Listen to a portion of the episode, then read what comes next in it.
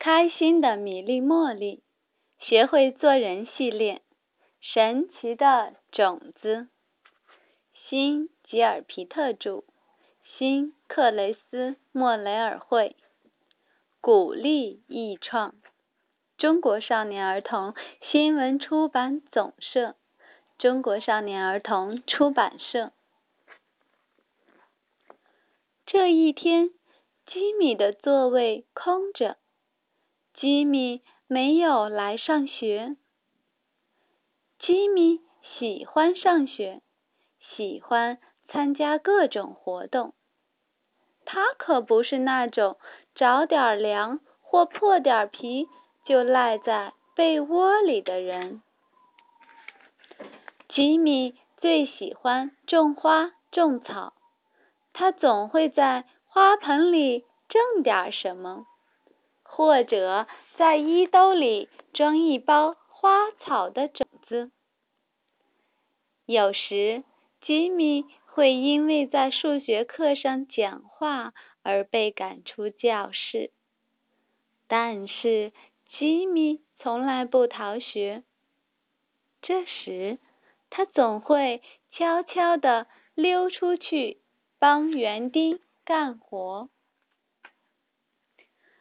第二天，吉米的座位还是空着。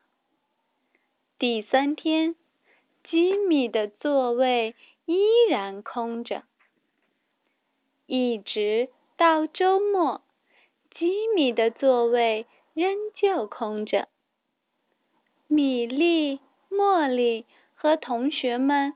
都很担心他，吉米是不是得了麻疹或是腮腺炎？每个人都希望吉米能快点回到学校里来。这天早上，布莱斯老师看起来和平时有点不一样，他。坐在教室中间的一把小椅子上，对大家说：“大家都围过来，坐到我身边来。”布莱斯老师轻声说：“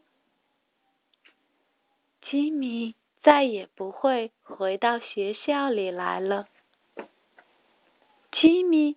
被送到医院的当天晚上，就安静的去世了。布莱斯老师伸出手臂抱住大家，大家都难过的流下了眼泪。课堂上，大家既没有算数学题，也没有拼写生词，可是。布莱斯老师什么也没说。午休时，没有人唱歌，也没有人玩游戏。布莱斯老师和大家聊天，听大家说话，时不时的抱抱大家。看到吉米的空座位，米莉和茉莉非常难过。他们对布莱斯老师说：“我们想吉米，先不要把吉米的桌椅搬走，好吗？”布莱斯老师答应了。米莉和茉莉说：“我们在吉米的课桌上摆上鲜花吧。”每个人。都从花园里采来一些鲜花，摆在桌上，大家心里舒服舒服了一些。很长时间，吉米课桌上的鲜花都是又新鲜又漂亮。过了好长好长时间，吉米的桌椅才被搬走。米莉和茉莉。